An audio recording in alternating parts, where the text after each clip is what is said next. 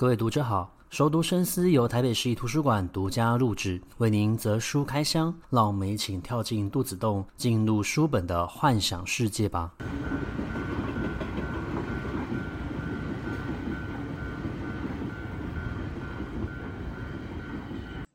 各位听众好，欢迎回到熟读深思。这礼拜我们要介绍的这一部是小说，而且是华文创作的小说。那我觉得作者他非常的厉害哦，他同时身兼着建筑师的身份，也是一位作家。他的大名叫做金光裕。那我们今天要介绍的这一本小说呢，就叫做《路过沧海》哦。这个“路”呢是白鹭鸶的“鹭”哦。那他为什么会取这个名字呢？是因为呃，这部小说的设定很有趣，他跳了非常多的城市，它发生在金门，但是也会。去到厦门，更会到达纽约。那有一部分的故事呢，也发生在新加坡，当然也有发生在台湾哦。所以其实是非常多的一个地方。那里面提到这个露丝呢，他们觉得它像是一个候鸟一样，会定期的出现哦。而这个露丝的出现又象征的是固有的一个重逢。同时，露丝呢也出现在这个小说里面的第二代的这一个建筑师的家族，那代表着一个非常重要的身份跟象征。因此呢，它叫做。路过沧海哦，我觉得读起来颇有一种像是我们以前在看令狐冲的一个故事。他在令狐冲当初最后在嗯决定要退回到江湖去的时候呢，他们唱了一首歌叫做《笑傲江湖》。那其实就颇有这样子的一个氛围在里面。那么这部《路过沧海》的呃小说呢，它的。背景其实是建筑业，他写的其实是一个欧本海默家族的一家三代的故事。那么主要的故事其实是发生在第二代跟第三代的身上哦。那故事的起源呢，呃，源自于这个第三代的建筑师欧本海默的三代呢，他。收到了一个邀请，这个邀请是来自于中国的一个企业集团。那么这个企业集团呢，他们想要去建一个新的建筑物的一个大楼，有点算是他们的一个商办大楼。同时呢，还有邀请这个呃欧本海默三代呢去厦门，然后去看一个教堂跟医院，他们想要重新的来做一一番的一个。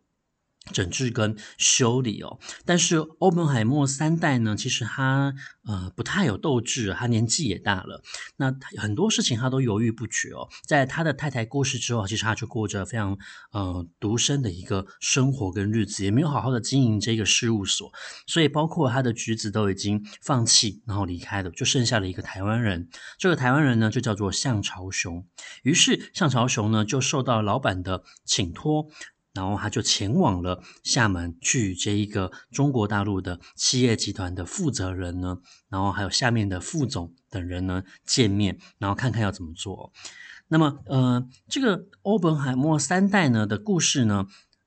可以先说，他其实过去呢，他曾经有两段婚姻哦。他的第一段婚姻呢，后来就离婚了。当他第一段婚姻离婚的时候，其实是他整个事业的一个高潮。可是离婚的那一天呢，他停在路边的车子也没了，然后他跟他的太太也离婚了，小孩也归他的太太，嗯、负责照顾，那他同时呢，他的他也没有了车子，他必须要另外去寻找一个住处。所以他形容那一天，他在发现自己签下这个离婚协议书的时候呢，他是同时失去了房子、车子、妻子还有儿子。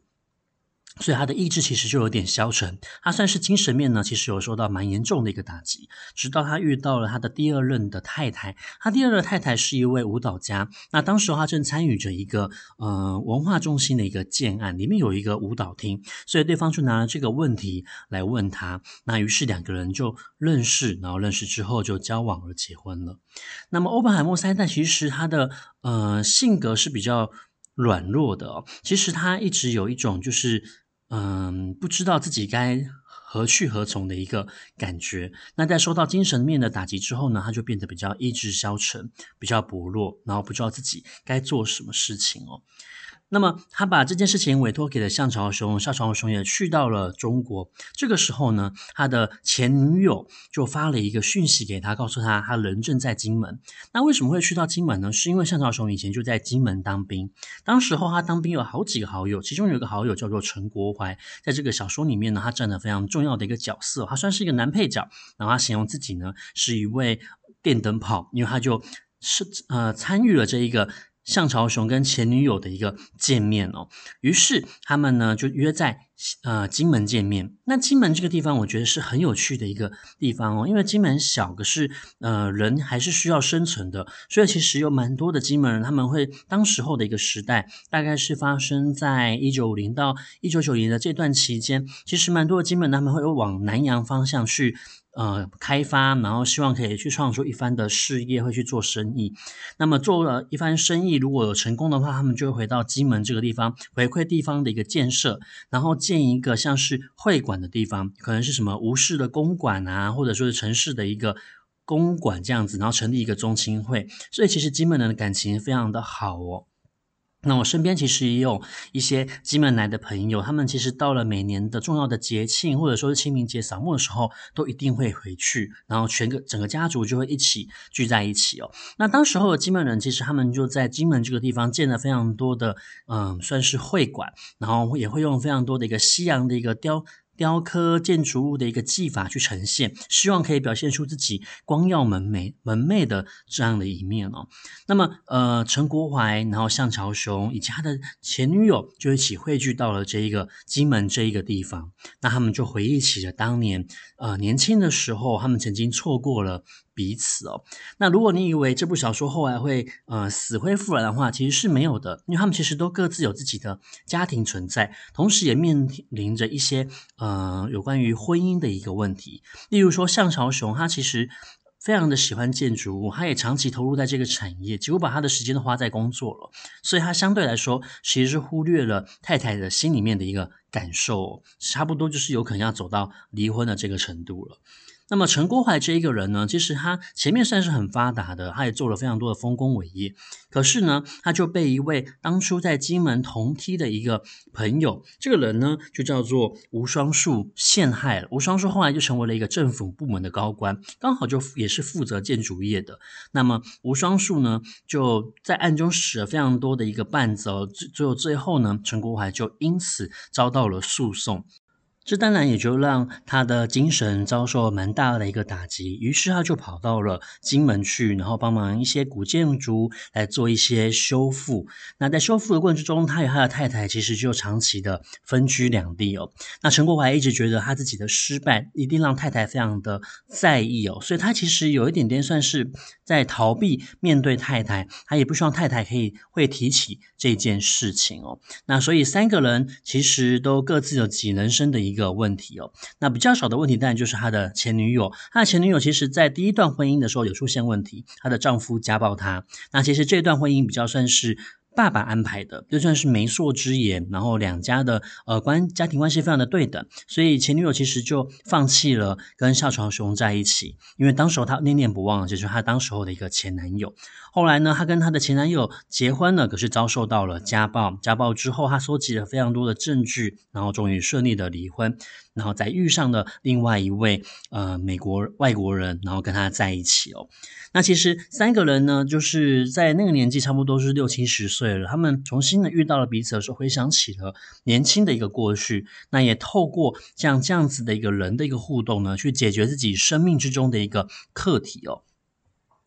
那么，呃，因为他们来到了金门，然后看了这一个吴氏的一个中青会馆的时候呢，就聊起了第二代的一个故事。他们发现到，原来这个地方呢，跟他们的第二代是有所关系的。那欧本海默的第二代呢，他算是整个家族，嗯、最。最具戏剧性的，首先呢，就是这个第二代，他当初是受了他父亲的一个要求，所以来到了东方，然后坐船而来的时候呢，就来到了香港这个地方，认识了当时候呃呃吴氏宗亲会馆的这一个吴家的，也算是第二代吧的一个女儿。那么这个女主角她其实。非常的想要从医，所以他也去念了医学类，然后成为了一位女医生。他想要到了偏乡呢，去服务这一些偏远地区的一个乡民哦。那两个人其实算是有点不打不相识。刚开始他也觉得这个男生应该就是一个纨绔子弟，但后来才发现，其实他是一个呃有个性的男生，然后有自己想法的一个建筑师。他在设计建筑物的时候，他会融入到当地的一个文化跟特色，而不是把西方的文化就直接搬到。到了东方来，然后强迫你去做一个接收哦。那两个人其实就相处，然后认识，又因为有爆发了疫情的一个关系，女生就得了结核病，因此他们只好终止这一个在偏远乡区的一个服务计划。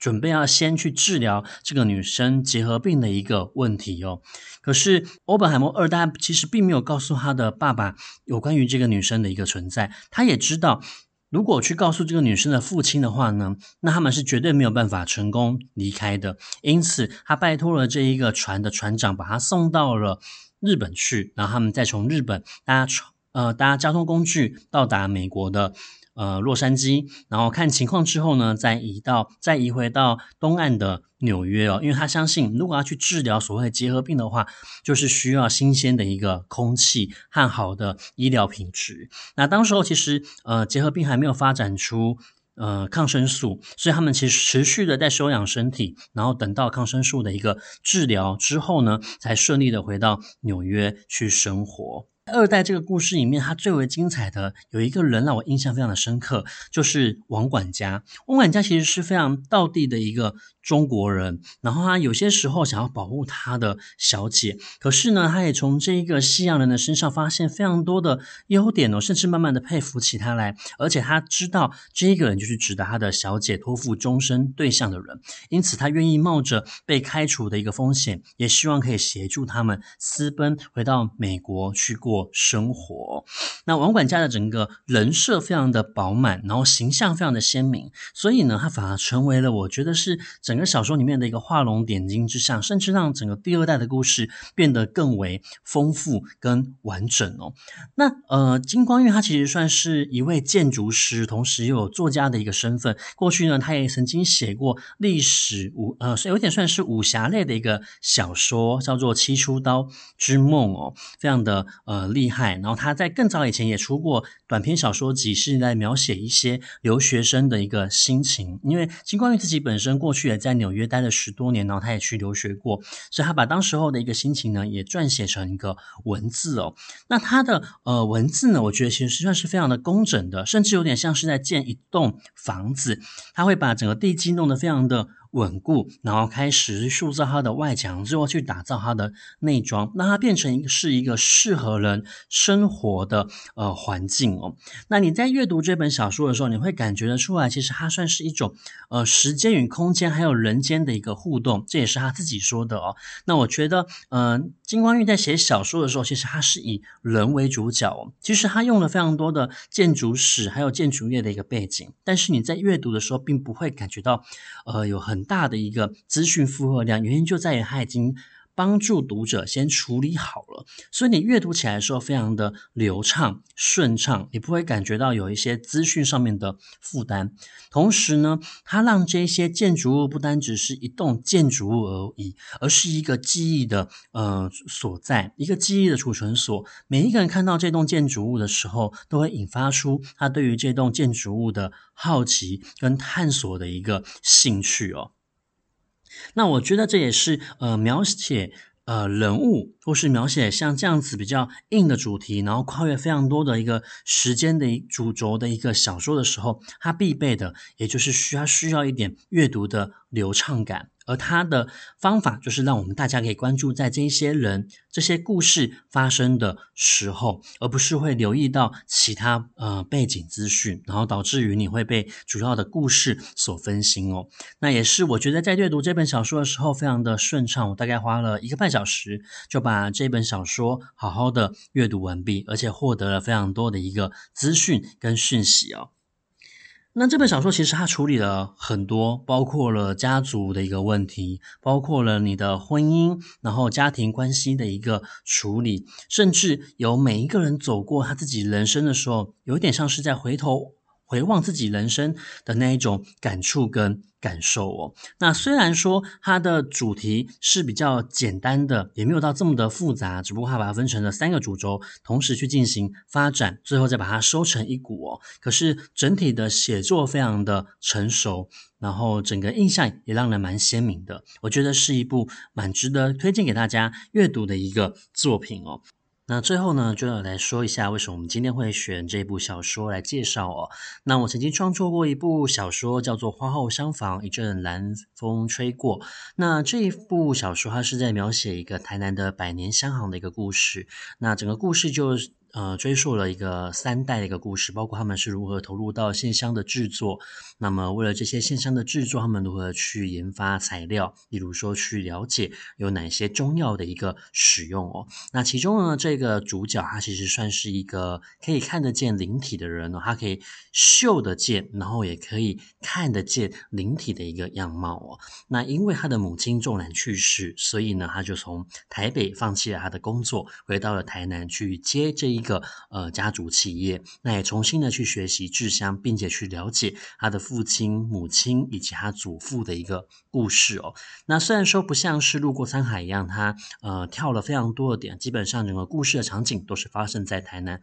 但是也是聚焦在呃人的身上，并且可以透过呃香味发了他们整个家族的一个记忆，将它串联起来哦。那如果大家有兴趣的话呢，也可以去看看，在今年五月份出版的。缘分地带文学杂志里面有这一部小说的一个比较精简的一个版本，可以一睹为快哦。那我们今天的节目呢，就到这个地方为止，也希望大家喜欢。那我们在下一行行的空中书房再见，拜拜。